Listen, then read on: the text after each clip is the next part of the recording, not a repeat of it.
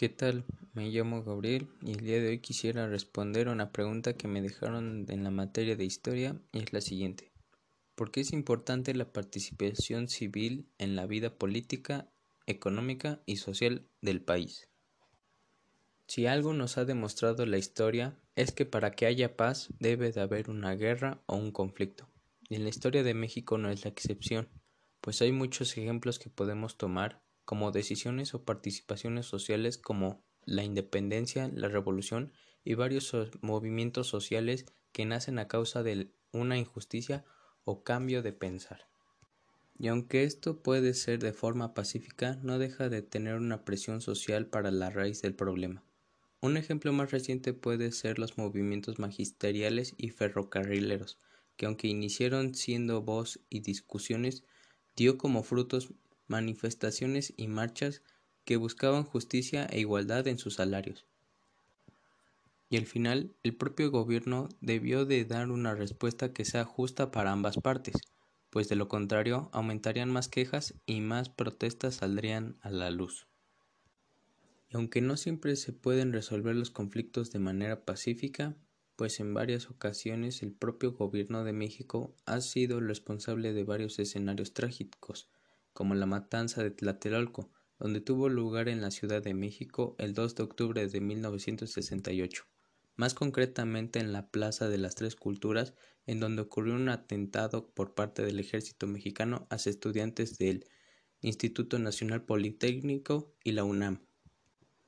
Esto como respuesta de una serie de agresiones que días previos tuvieron estudiantes por parte de granaderos, y más causas que surgieron como por ejemplo enfrentamientos estudiantiles, desigualdad y falta de representación. Lo que tuvo como consecuencia principalmente fue el repudio social que recibió el gobierno mexicano, críticas al presidente electo en esa época conocido como Gustavo Díaz Ordaz, y lo más trágico, cientos de estudiantes y docentes muertos en aquel día tanto que fue un escándalo mundial que hasta los periódicos locales y exteriores llamaron asesinos a los coordinadores de tal suceso. Los principales líderes de este movimiento social fueron los estudiantes Raúl Álvarez Garín, Pablo Gómez Álvarez, Luis Cabeza de Vaca y Sócrates Campos Lemus, que como dato curioso, Sócrates Campos Lemus fue mi tío abuelo. Sin duda, en la historia de México han ocurrido varios sucesos injustos y trágicos, otro hecho que marcó una gran injusticia para la política mexicana fue el fraude electoral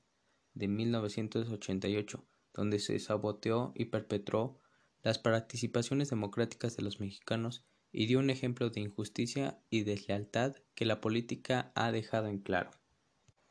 Y ya para concluir con la respuesta, en lo personal digo que es importante la participación ciudadana para saber identificar cuáles son los principales daños o injusticias que se viven día a día y de cierta manera no quedarnos callados y alzar la voz para demostrar una inconformidad con el gobierno como principal responsable de garantizar el bienestar, la paz y la justicia para el pueblo mexicano,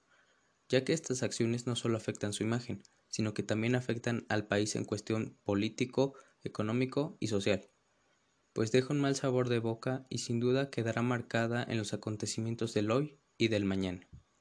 Bueno, eso ha sido todo por hoy y espero que les haya gustado este breve audio para responder una pregunta muy significativa para la cuestión política, social e histórica de México.